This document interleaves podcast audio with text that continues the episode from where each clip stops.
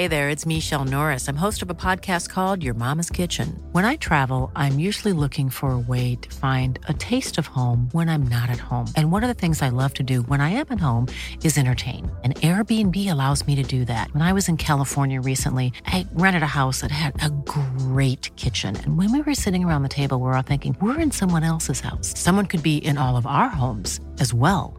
If you have a home, but you're not always at home, you have an Airbnb.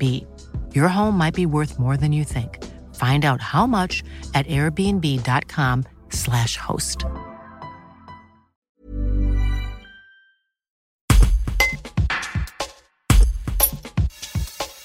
Ils le disent, ils ont parfois peur de se promener dans les rues du centre-ville de Grenoble. Trois unions de quartier étaient réunies mercredi 6 octobre pour dénoncer les dangers qui menacent les piétons.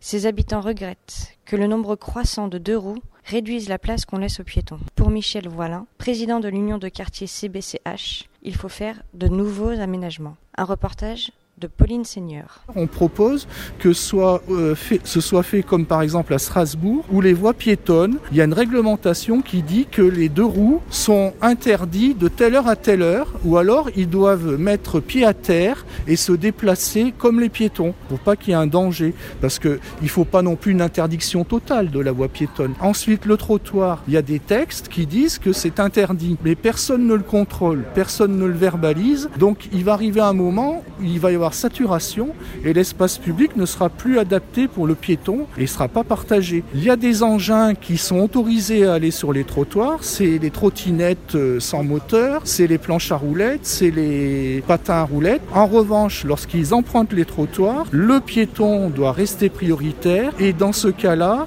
ces engins doivent se déplacer au pas, comme on dit c'est-à-dire à la vitesse du piéton. Que ce soit voie piétonne ou euh, trottoir, le piéton est toujours prioritaire parce que malheureusement, c'est le plus vulnérable.